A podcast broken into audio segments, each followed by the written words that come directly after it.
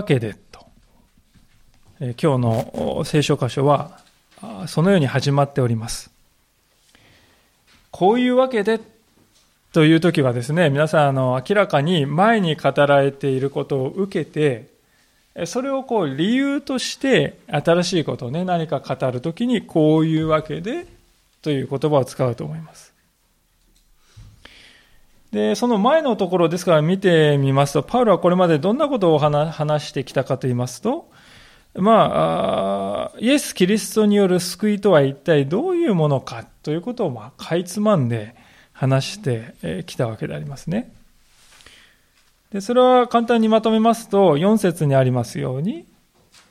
神に選ばれる。そのことによってこう始まるんですね。神に選ばれる。この選びの目的は、次の5節にありますように、私たちを神の子として再び迎え入れるためであります。私たちは皆ですね、皆主語のように、本当の親である神様を見失って、それぞれ自分の道を歩み、迷って、自分の親は一体誰なのか分からなくなってしまったっていうね。それがまあ聖書の基本的な人間理解なんですけれども、そのような私たち迷っている者たち、親を見失って分からなくなっているものを、神様は再びご自分の子として受け入れてくださるためだと言うんですよね。しかし、受け入れてくださるときに妨げになるものがありました。それは何かというと、人間の罪であります。で、まさにそのために、この7節のあるように、神様はイエス・キリストのこの十字架、そしてこの十字架の上で流されたこの血、血潮を通して、私たちの罪を全て取り除いてくださった。そして許してくださった。罪の許しを私たちが受けることができるようになったっていうんですね。で、初めてですね、その時に私たちは確かに将来の希望をいただくことができたわけであります。で、このキリストの救いはどこに向かって完成していくかというと、10節ありますように、イエス・キリストにおいて天も地も全てのものが新しくされて一つになる時が来るんだと。まあ、それがこの救いの完成なんですよとこういうわけですよね。で、まあ、とにかく今したお話は壮大なですね、話でありますので、まあ、簡単にですね、はいはいとこう、受け入れられるわけではないかもしれない。で、そのことのために神様はちゃんとですね、対策をしてくださっていて、それは何かというと、私たちの心に精霊を与えてくださった。それから13節の最後のところに、勝因としてね、まあ、印鑑としてこうボンとね、これは本物っていうね、印鑑を押して、確かに契約ですっていうことね、印鑑を押しますけど、まさにそのように私たちはここに精霊が与えられている。ですからこの精霊を私たちが感じて生きるかどうかっていうことですね。でこれはあのクリスチャンとしての生活の質にですね、非常にこう、関係があると思います。精霊に対して私が心を開いて精霊なる神様と私たちを、この私を導いてください。何をなすべきでしょうかあの人にどのように語るべきでしょうか、ね、その時は本当に精霊がですね、私はここに不思議とこう促しを与えてくださって、今まで思いもよらなかった愛の言葉が精霊の助けによってなすことができる。まあそうやって私たちは精霊をこう感じつつ、あ、本当に神様はの約束は真実なんだなとこう分かるわけですね。で、パウロはですね、この、こういった話をエペソのにおらいる信仰者たちに語って、そしてエペソの人たちはこの福音を受け入れたんだと。で受け入れたまさにそういうわけで、今日のところに続くんですね。パウロは、そういうエペソの人のことを私は喜んでいる、嬉しいんだ。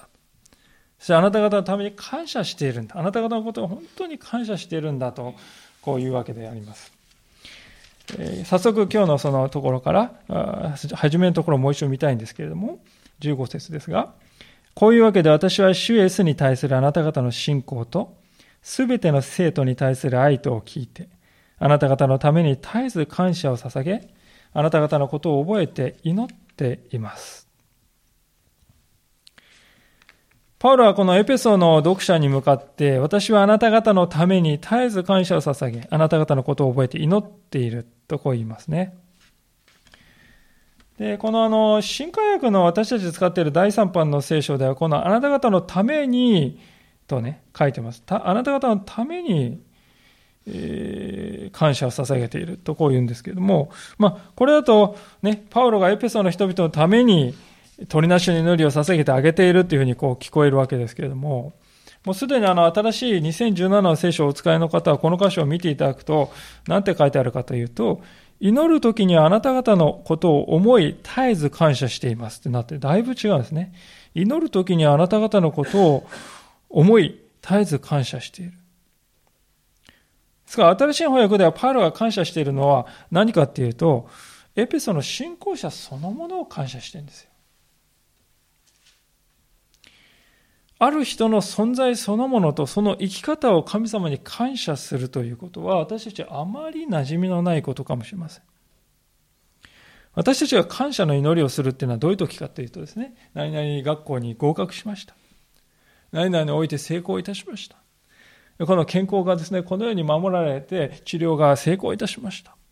まあそういう時に私たちは感謝をすると思うんですが、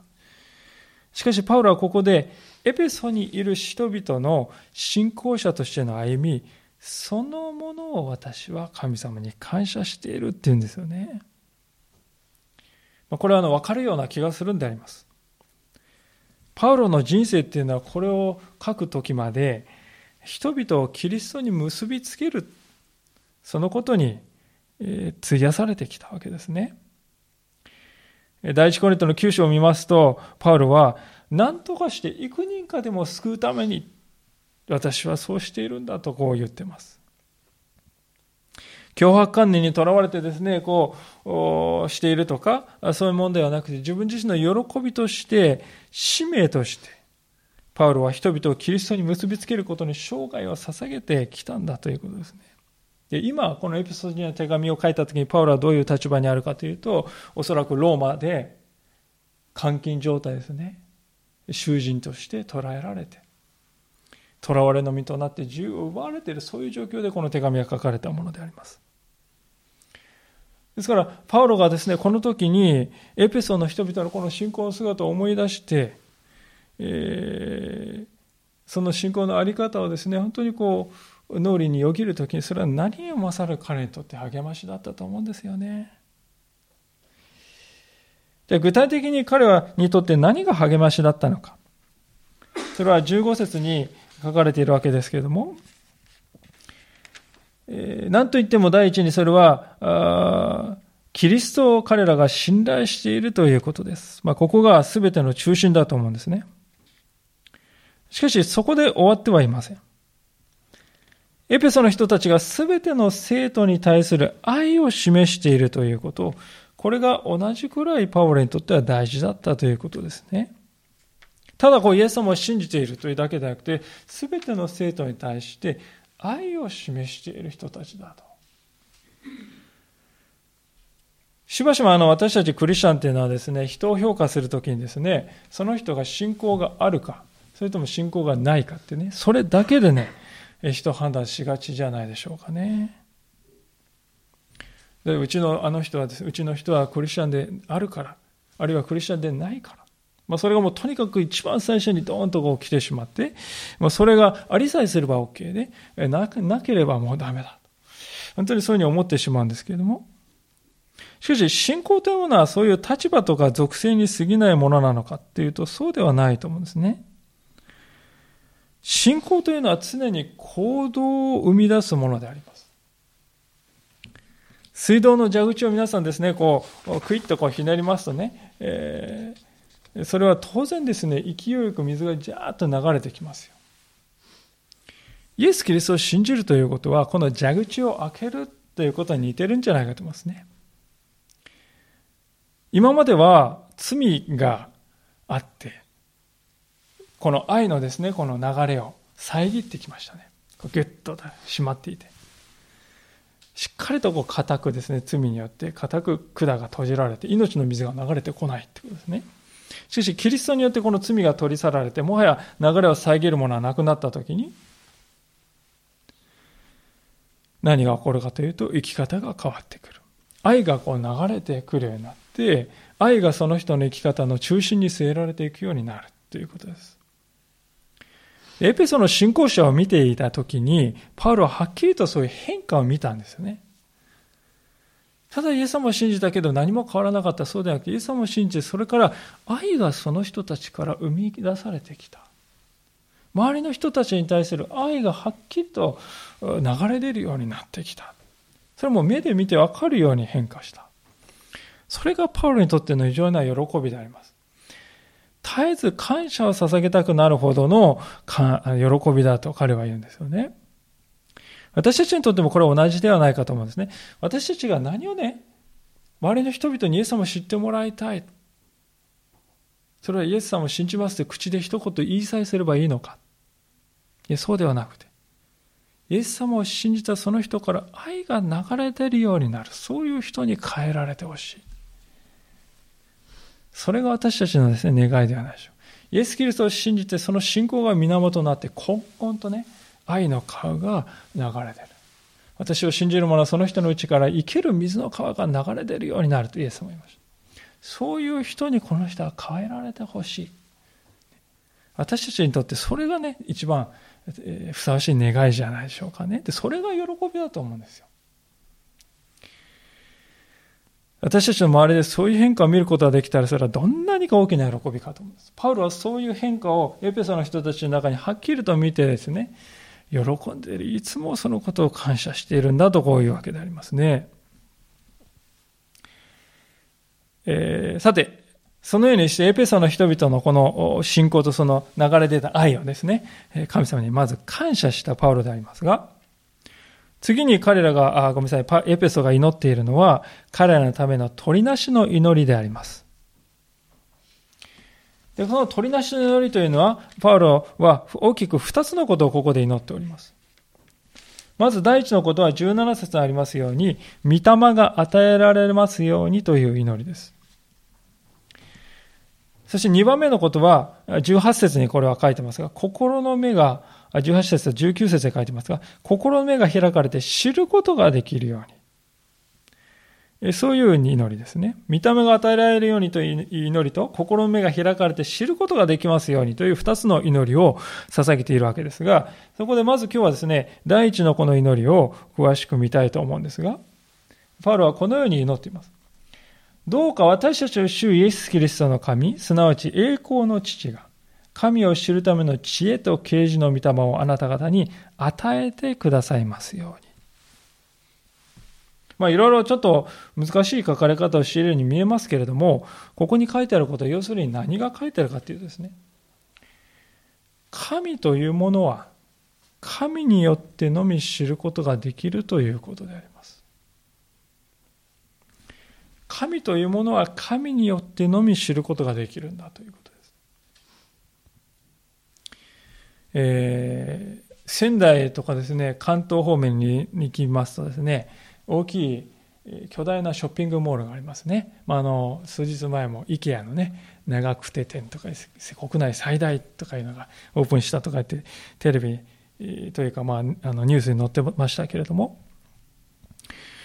で、私たちもそういうところ行きますとですね、大体迷いますね。えー、あまりにこう広すぎて何がどこにあるのやらさっぱりわからないと。でそこで何をするかというと、こう、あ、あったあったって言ってね、フロアガイドってありましてですね、フロアガイドを手に取って、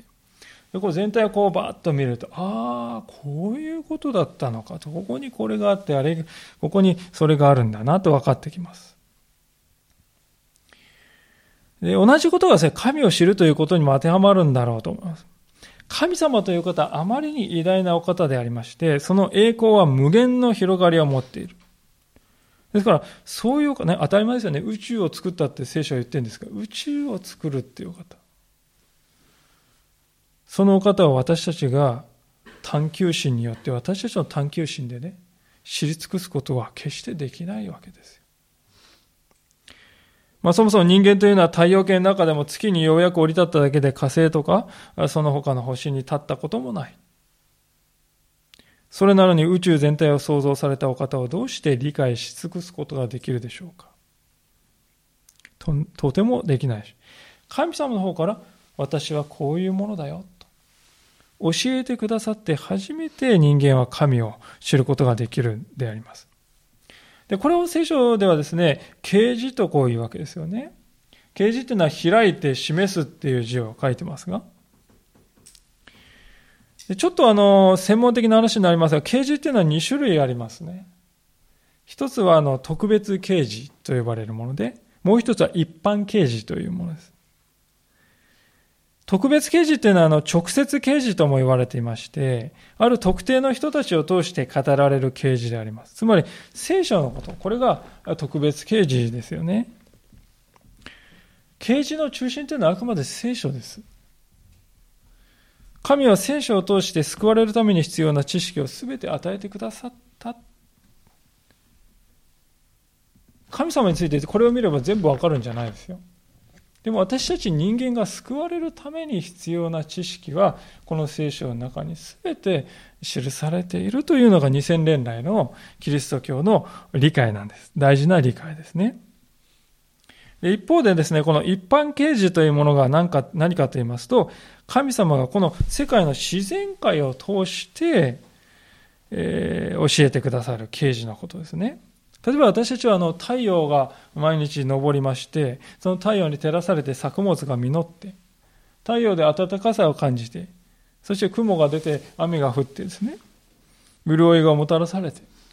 で私たちはそういう意味で自然界ってすごいなって循環してますよね、ぐるぐるね。絶妙なこの塩梅で保たれているこの世界に私たちは生かされております。で私たちはそれを見るとああ神様が背後におられてその神様が私たちを愛しているがゆえにこういう自然を絶妙に管理して私たちを生かしてくださっているんだなって分かりますね。ですから、自然界を通して私たちは神様は確かに私たちに素晴らしい配慮をしてくださっていることを分かるわけです。一般的な起こることを通して神様は間接的に語ってくださる。直接的にこう聖書のように直接的に語っているんじゃないんだけども、間接的に私たちに語ってくださっている。ですから、間接啓示とこう呼ばれることもあるんですけども、で、この特別啓示と一般啓示というものを合わせて啓示と言いまして、これは全ての人に開かれているものですよね。聖書を読もうと思えばいつでも、ま、読むことができにくい国もありますけど、私たちの国では聖書はいつでも誰でも手に取ることができるし、自然界は言わんや親です。で、不思議なことはしかしですね、そのように全ての人に開かれている啓示なんですけれども、すべての人がそこに応答するわけではないということです。あ、こんなものって言って無視する人もいますし、いや、理解できない。そういう人もおります。何がその違いをもたらすのかということなんですそれは、ここで書いてありますね。17節で書いてます。神を知るための知恵と啓示の御霊と、この啓示とセットで語られている知恵というものが必要だということです。神様を知るためには神様の側から啓示をしてくださることは必要だと言いましたけれども、その与えられた啓示を理解するためには知恵が必要なんだということです。だからこそパウロはエペソのクリスチャンたちがこの啓示だけではこの知恵も与えられるようにと祈るわけであります。じゃあここで知恵と書いてあるこの知恵って一体何なんでしょうかね？実はあの聖書の中で知恵という言葉では非常にこう特別な地位が与えられます。与えられてまして、信玄なんか見ますと特にそうであります。ぜひ皆さんの信玄をね、初めからあ今日お帰りになってからぜひ開いてみていただきたいんですが、信玄を見ますと知恵がですね、あたかもこう人であるかのように、一種の人格であるかのように語りかける場面がたくさん出てきますね。知恵は言うとかね。知恵は叫ぶとかですね。非常に面白いです。明らかにですから聖書っていうのは知恵というものはですね、単なる知識とは取ってないんだということですね。私たちのこの世界を見ますと、並外れた素晴らしい知識を持っている人たくさんいますけれども、その人が知恵を持っているかというと、そうではない。そういう人が多くいますね。じゃあ聖書は何を知恵と呼んでいるんでしょうか？一箇所でねとても興味深い箇所があるので、信玄からですね、そこを光開きたいと思うんですが、えー、信玄の30章のところですね。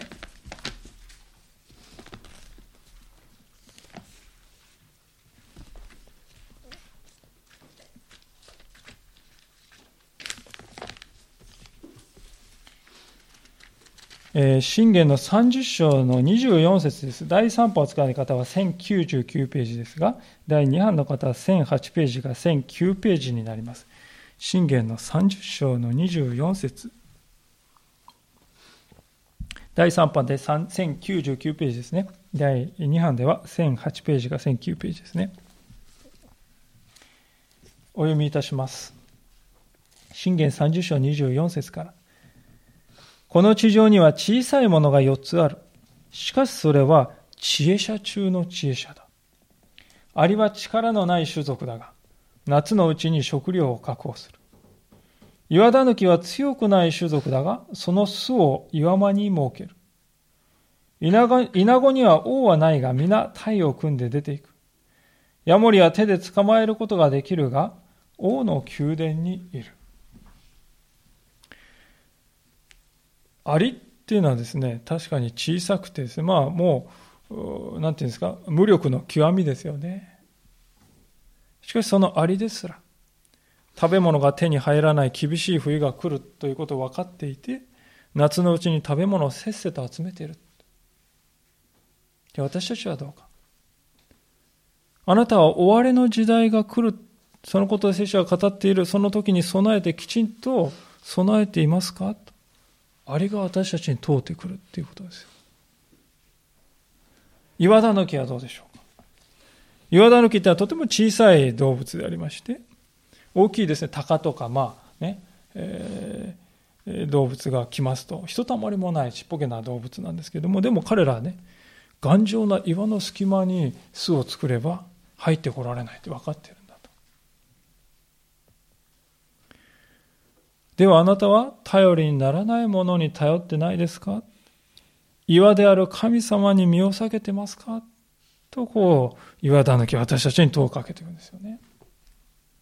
たぬきでさえ避けるべきところがどこか分かっている。あなたは岩である神様に身を下げていますか？とこう問うてくるんだと。稲子に目を閉じますと、稲子っていうのは王様ってね、王様のでかい巨大なね、こんな稲子がいてね、行けとかって命令して動いてるかってそうじゃなくてね、何遍、何百万、何千万っていうですね、稲子が、皆自分が行くべきところを知っていてですね、ブワーッとこう飛んでいくんですよね。まあ中近東で時々稲子が大発生してね、えー、すごいことになるわけですけども、王様がいて指示して動かしてんじゃないですよ。でも自主的に判断して整然と行動していくんだ。じゃああなたは人任せ、人頼みじゃなくて自分自身できちんと考えて行動していますか？と稲子は私たちに問いかけてくるんだと。最後はですね、ヤモリであります。いや、ヤモリ大嫌いっていう方もいらっしゃるかもしれないんですけども、ヤモリって本当にちっぽけでか弱い。パッとこう捕まえたらもうジタバタできない。でもそんな動物でも王の宮殿を住みかとできるってね、王様のですね、ヤモリですよ。で、そこでヤモリは尋ねてくるんですね。あなたはヤモリのように自分はちっぽけで弱くて何もできないと思っているかもしれないけれども、でもあなたは王である神の家に住むことができるんだよと。そういう自分なんだよ。分かってますか？まあ、こういうふうにこう問うてくるんだっていうんですよね。今あの挙げた4つのですね事例だけを見ても私はですね彼らよりも自分の方が賢いかと言われるとうーんとね正直言ってね知恵っていうことで比べたら彼らと私ってどうなんだとどちらが知恵深いかとどちらがその知恵に基づいてちゃんと行動しているかというと彼らの方がむしろ忠実じゃないかと思ってしまう時がありますね。今申し上げたようなですね、小さな動物たちが日常的に行っている知恵を、この世の偉大な人たちが一つもしていないということもあるんですよね。で、聖書が語る知恵っていうのはまさにこういう世界の話であります。こういう世界、こういう知恵はどこから来るのかと。人間にとって最も根本的な知恵というのはど、何なのかということですが、それを信玄は次のように語っておりますね。9章の、信玄の9章の10節の言葉をどうぞご覧いただければと思いますが。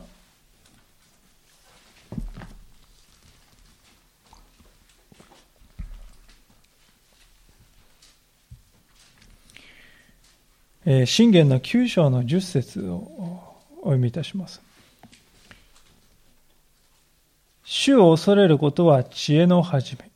聖なる方を知ることは悟りである。主を恐れるということ、神を恐れるということが人間にとって最も基本的な知恵なんだと聖書は語っております。確かにそうではないかと。子供たちにとって一番基本的な関係というのは親との関係です。親を知るということから子供は成長を開始しますね。私たちの親というのは神様ご自身であります。ですから神様を知れば知るほど神様に対する畏敬の念や恐れの思いが出てくると思うんですよね。大体神様のことを侮る人って神様のことを知りもしない人ですよね。知り知ること知らないから侮れるんです。知れば知るほど畏敬の念や恐れの念が出てくるわけですよね。で、そうやってこう神を知っていくときに人はね、謙虚にされていきますね。神様に比べて私はなんとちっぽけなものだろうか。なんとね、さっきの岩だぬきほどにも私は何も知らないではないかって思うときにね、ああ、私は何も知らないんだと謙虚にされていく。で、謙虚にされた人っていうのは日々学ぼうとしていきますからね。謙虚じゃない人はもう自分も分かってんだと思うともうそれ以上入ってこないんですよね。でも謙虚な人っていうのはもう隙間がいっぱいあるんでそこに何でもこう取り込んで学ぼうとしていく。ですから神を恐れるっていうことから人は謙虚にされて謙虚にされてた人は学べて学ぶから成長していって。まさに神を恐れるということが知恵の始まりなんだ聖書は言う。その後から全ての知恵がついてくるんだということなんです。で、そのことが分かったところで、この再びエペソ書に目を向けたいと思うんですが、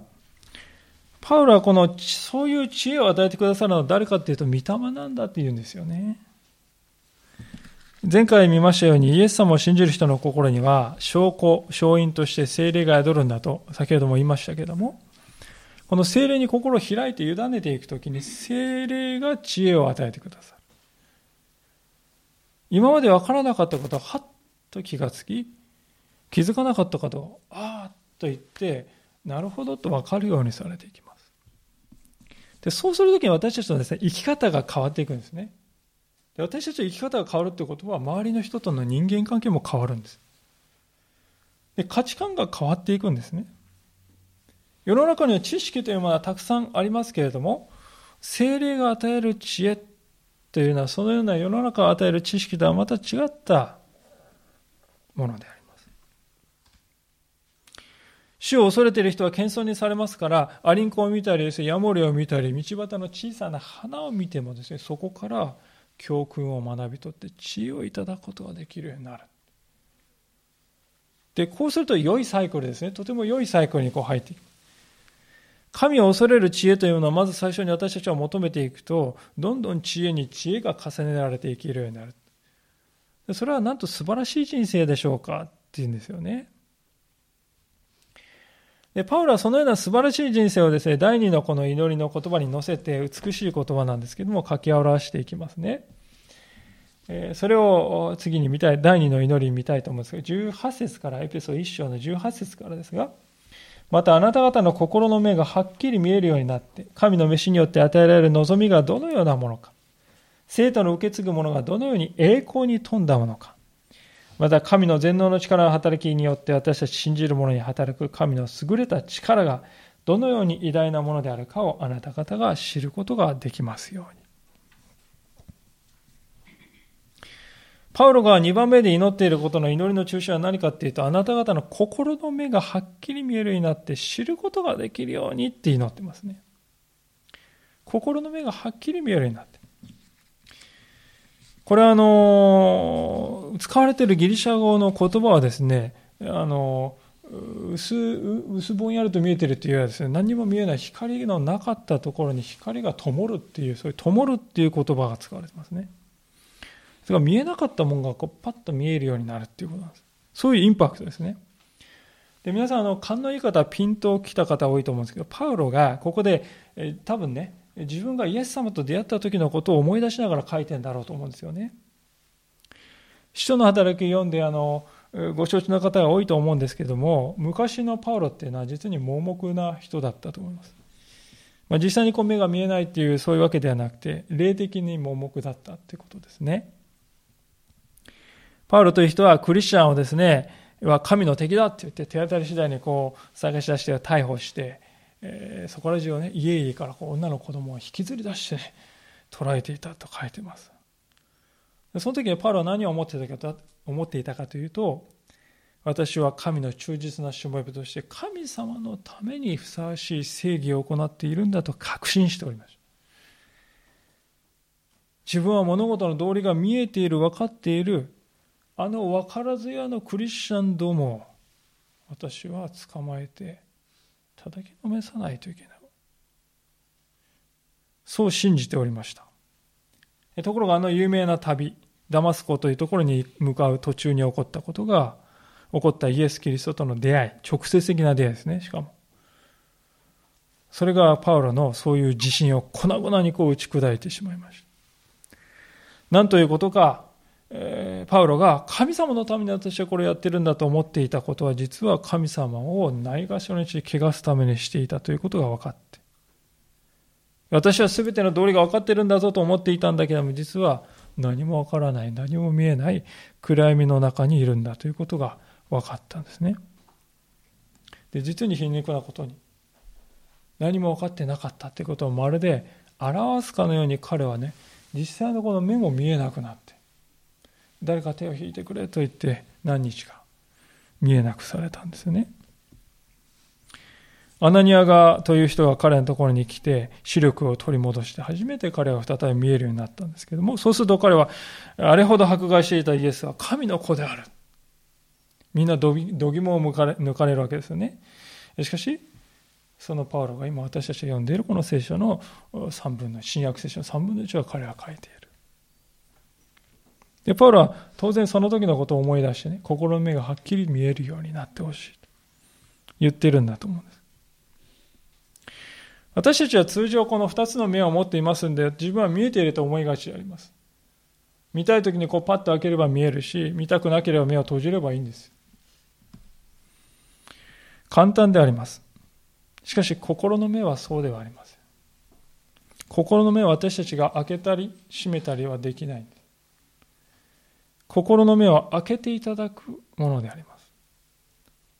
実際このはっきり見えるようになると訳されているこの言葉っていうのは原文で見ますとね、光を与えられる。光を灯していただく。受動体で書いてあります。心に光を灯していただけますようにと、パウロは祈ってるんですね。心の目というのは神様にしか開けないものであります。神様私たちを心に照らしてくださらなければ、私たちは自分がね、いや、私はいくら見えてんだって、いくら言い張ってもですね、パウロのように実際には見えていない。私たちはそのことに気づいて、やはりそこで謙虚にされる必要があると思うんですね。私はクリスチャンとして神様を与えてくださるものはどれほど素晴らしいのか、その価値に本当に気づいていただろうか。目が開かれているだろうか。本当に自分自身に心に問うてほしいと思うんですね。パウロが私たちにぜひ知ってほしいんだと語りかけているものは、ここで3つのことが書いてありますが、まず第一のことは、希望であります。18節の2行目に、神の飯によって与えられる望みと書いてある。この望みは希望という言葉であります。今あの日本というのは選挙期間中でありますから、この言葉がね、そこら中でこう聞かれているわけでありまして、まあ、私はあの特定の政党をね、支持するとかしないとかそういうことを言いたいんではありませんが、今日私が申し上げたいことは、この世の中で語られているこの希望というものが、なんとね、後から後に失望に変わるということが多いことかという一般的なことを私は申し上げたいんですね。私たちはあまりにも多くですね、これまでの人生の中で、え、希望した、期待したんだけども、ね、裏切られたっていうことが多かったんじゃないでしょうか。ですからもう希望っていう言葉を私たちが聞きますとですね、淡い期待っていうふうにね、意味なんだと理解しているわけですよ。そうじゃないでしょうか。で、しかしはっきり申し上げたいことは、もし希望というものは淡い期待程度のものに過ぎないんであれば、それはもう希望じゃないということです。淡い期待に過ぎないものに誰が人生をかけられるでしょうか。裏切られる可能性が高いと分かっていて、どうして人は人生をそこに委ねることができるでしょうか。パウロが私たち知ってほしいと願っている希望というのは、そういう淡い期待とかそういうものとはかけ離れた世界であります。聖書が語る希望というのは、裏切られるということは原理的にありえない確実な望みなんだというんですよ。それは次の箇所に書いてある通りであります。ローマ人の手紙の5章の5節のところです、今日はあのちょっとあちこち開けて恐縮ですけれども、エペソー書からですね、80ページぐらい前に戻っていただきますと、ローマ人の手紙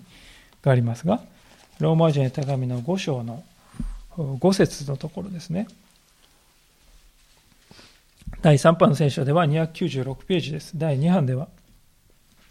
271ページか272ページですね。それではお読みします。ローマ人の手紙5章の5節この希望は失望に終わることがありません。なぜなら、私たちに与えられた精霊によって神の愛が私たちの心に注がれているからです。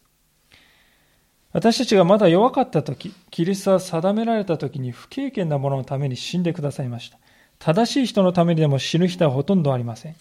情け深い人のためには進んで死ぬ人があるいはいるでしょう。しかし、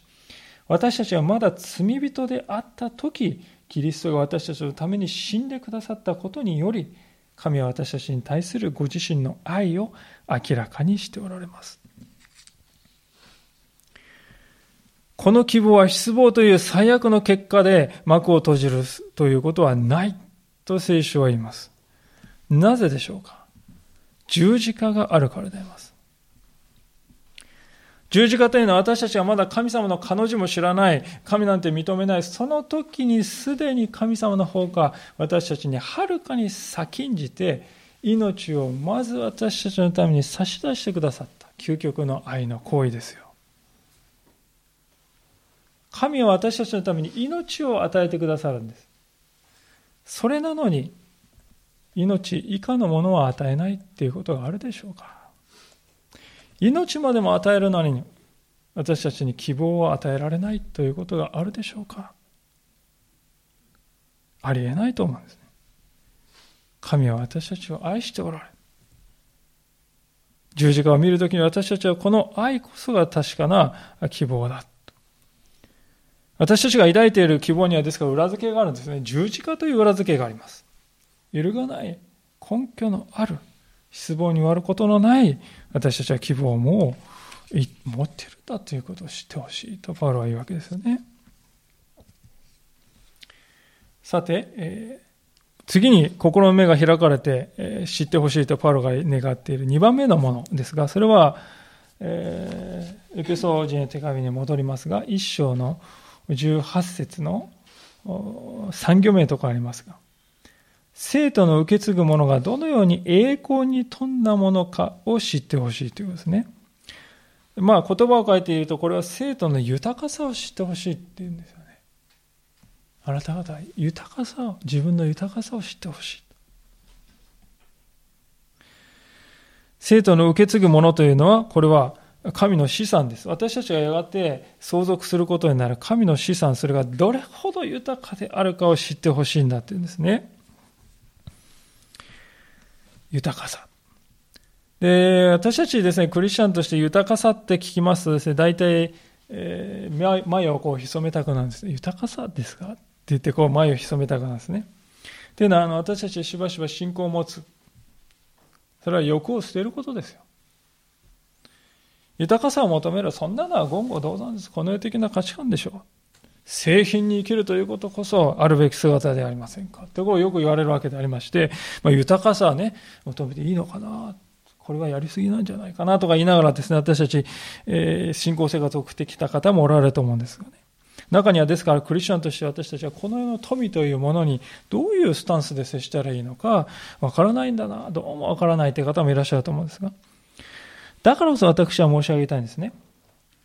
私たちはこの世の富というものを前にして定まらない曖昧な態度をとってしまうのはなぜかというと天の富の豊かさを知らないからじゃないでしょうかね。天の富私がすでに受ける継ぐことが決まっている天の富の豊かさを知らないので目に見えるこの世の富に右往左往しているのではないかと思います。例えば皆さん100万円持っている人はですね1万円ぐらいなくなったところであんまり気にも留めないんじゃないでしょうかね。右往左往しないでしょう。しかし3万円しか持ってない人はね、1万円なくなると、おおって、あと2万円しかないって思うんです。1万円減るってこれは心配だって思ってくんですよ。で同じことは天の富に言えるんじゃないですか。天天の富についても言えるんだと思う。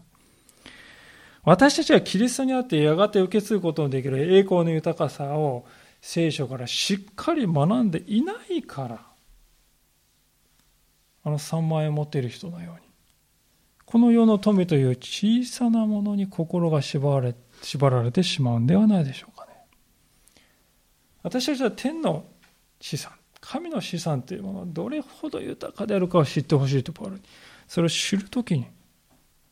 この世の宝に救急としている私は一体何なんだ思えるようになってくるわけですよね。神の命を与えられた私たちに一体神様はどれほど素晴らしい恵みを備えてくださるか想像もできないほどだと分かってきた。だからパウロも言うわけです。生徒の受け継ぐものがどれ、どのように栄光に富んだものかをぜひ知ってほしい。それを知るときに私たちの人生は確実に変わりますね。第一コリントの2章の9節というところで、このような言葉があります。えー、コリント人の手紙の2章の9節これまた55、60ページほど前にエペソから戻っていただいて、第一コリントの2章の9節にこのような言葉が書いてあります。第3波で319ページ、第2版では291ページか292ページです。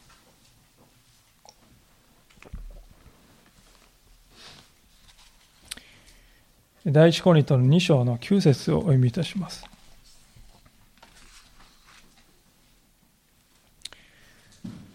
まさしく聖書に書いてある通りです。目が見たことのないもの、耳が聞いたことのないもの、そして人の心に思い浮かんだことのないもの、神を愛する者のために、神の備えてくださったものは皆そうである。未だかつて人の目が見たことのないような栄光の豊かさ、耳が聞いたこともなく心に思い浮かんだことのないようなそのようなものを神は私たちのために用意して待ち構えておられると。私たちの行く手にはこのようなものが待っている。そのことをぜひ知っていただきたいと思います。私はもうすでにそのようなものとされているんだということをしっかり握ってそこからこの世の中のものを判断していくようになりたいとそう思うんですね。さて、パウロが知ってほしいと願っている第三なものを見て終わりたいと思います。それはエペソー人の手紙また戻りますけども、一章の19節の全体で語られていることでありますが、神の力の偉大さということですね。神の力の偉大さということを知ってほしいんだと、パウロは言います。じゃあこの力って何でしょうか？パウロがこの手紙を宛先として書いているエペソという町はですね、まあ、今のトルコなんですけれども、その当時のエペソっていうのは魔術とかオカルト的な儀式を盛んにやっておりましてね、特にあの丘の上にアルテミスという巨大な女神の神殿がありました。で、このアルテミスね、北条多産っていうね、北条っていうのはよく作物が実って、多産っていうのは赤ちゃんが生まれるっていうね。ですからちょっと変な話ですけど、胸がね、20個ぐらいついている像がありますよ。アルテミスの像っていうですね。多産の神ですから。まそういうものがこう安置されていて、まあ、そこにアルテミス神殿って巨大な神殿にみんな巡礼してくるわけですよね。ですから宗教都市なんです、エペソっていうのは。エペソの人の感覚で言うと、ですから力っていうと魔術っていうふうに打つんですね。えー、なんかこう、目に見えない霊的な霊力みたいなね、動かして自分たちにこう、ご利益をもたらそうと、そういうふうに考えていましたね。でそれがあのエペソの町だったんです。で、これは実はあの旧約聖書に登場するバベルの塔っていうのも同じなんですね。バベルの塔って高い塔を作って、人々は何をしようとしてたかっていうと、天の力を引き出して、天を操って力を引き出したいと考えていたんです。ですから少しでも天に近いところの方がいいってことで、どんどんどんどん高くするんですね。その塔の上で人々は天を操るためのいろいろなこう儀式を行っていたんです。その結果どうなったかというと、創世記の11章にその結末が書いてますが、人々はこう散らされた。愛が冷えた。コミュニケーションは成り立たなくなった。互いに反目して生きるようになったということなんですね。現代社会というのはこのバベルの塔の教訓からあまり学んでいないんではないかとこう思います。というのは相変わらず私たちの見る社会で力というものがですね、信仰されてますよね。政党間の権力闘争でありますとか、軍事力を追求する国だとか、学歴こそ力だというですね、社会の風潮とか、いやいや健康こそ万物の力よという健康ブームとか、いやいやスピリチュアリティだ。まあ、いろいろな形で何らかの力を利用して利益を得たいとそういうもんであります。多かれ少なかれ人々はですね、そういうものに影響されて皆さんの周りの人はどうでしょうかそういう何らかの力に寄りすがって、力を求めるですね、えー、で生きて、そこに虜にされているんじゃないかと思うんですが、パウロはここで言っていますね。私たち知ってほしいという神の優れた力というのはどういうものかと言いますと、それはキリストの復活の力であります。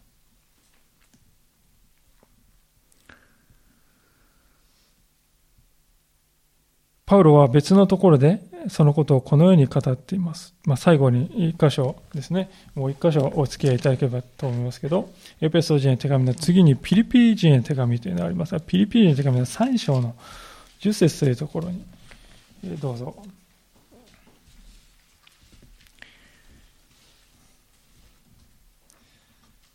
えー、ピリピ人の手紙300第3部386ページ第2版で、353ページか4ページになりますが、ピリピの3章の10節を意味します。私はキリストとその復活の力を知り、またキリストの苦しみに預かることも知って、キリストの死と同じ状態になり、どうにかして死者の中からの復活に達したいのです。私はすでに得たのでもなく、すでに完成完全にされているのでもありません。ただ、捉えようとして追求しているのです。そしてそれを得るようにとキリストイエスが私を捉えてくださったのです。兄弟たちは私は自分はすでに捉えたなどと考えていません。ただこの一時に励んでいます。すなわち、後ろのものを忘れ、下向きに前のものに向かって進み、キリストイエスにおいて上に召してくださる神の栄冠を得るために目標を目指して一心に走っているのです。パウロはどうにかして得たいと言っている。相当に強い表現であります。もう砂漠を何時間もですね、水なしで歩いている人はどうにかして水が欲しいっていうのと感覚と似ていると思うんですね。パウロはキリストの復活の力っていうのを見てしまった。それがなんと素晴らしいものかを知ってしまったからにはもうまあ戸戻りなんかできない。このキリストの復活を、この復活の力をこの体にいただくその時まで私の旅は終わらない。そういう情熱がね、まあ、ほとばしるように今の文章から出てくるんじゃないでしょうか。クリスチャンの求めるべき力は、それはキリストの復活の力であります。死んだ者を蘇らせ、命のない者に命を与え、倒れている者を起き上がらせ、死ぬべき者に永遠の命を与える。絶望に希望を与え、闇に光を与え、悲しみに慰めをもたらし、涙に変えて喜びを与えることができる唯一のもの、それは何か。それはキリストの復活の力を置いて他にはないのだ。いかがでしょうか、皆さん。パウロは、このエペソ書の一章の18節このように祈っております。あなまたあなた方の心の目がはっきりと見えるようになって、神の飯によって与えられた望みが、希望がどのようなものか、生徒の受け継ぐものがどのように栄光に富んだものか、どれほど富んだものか、豊かであるか。また神の全能の力の働きによって私は信じる者に働く神の優れた力がどのような偉大でものかをあなた方は知ることができますように。皆さんはいかがでしょうか。神様の偉大な力、キリストの復活の力を日々の生活の中で味わっておられたでしょうかもう一度今日、この祈りが私たち自身の祈りとして毎日神様に向かって捧げられるようでありたいと心から思います。共に祈りたいと思います。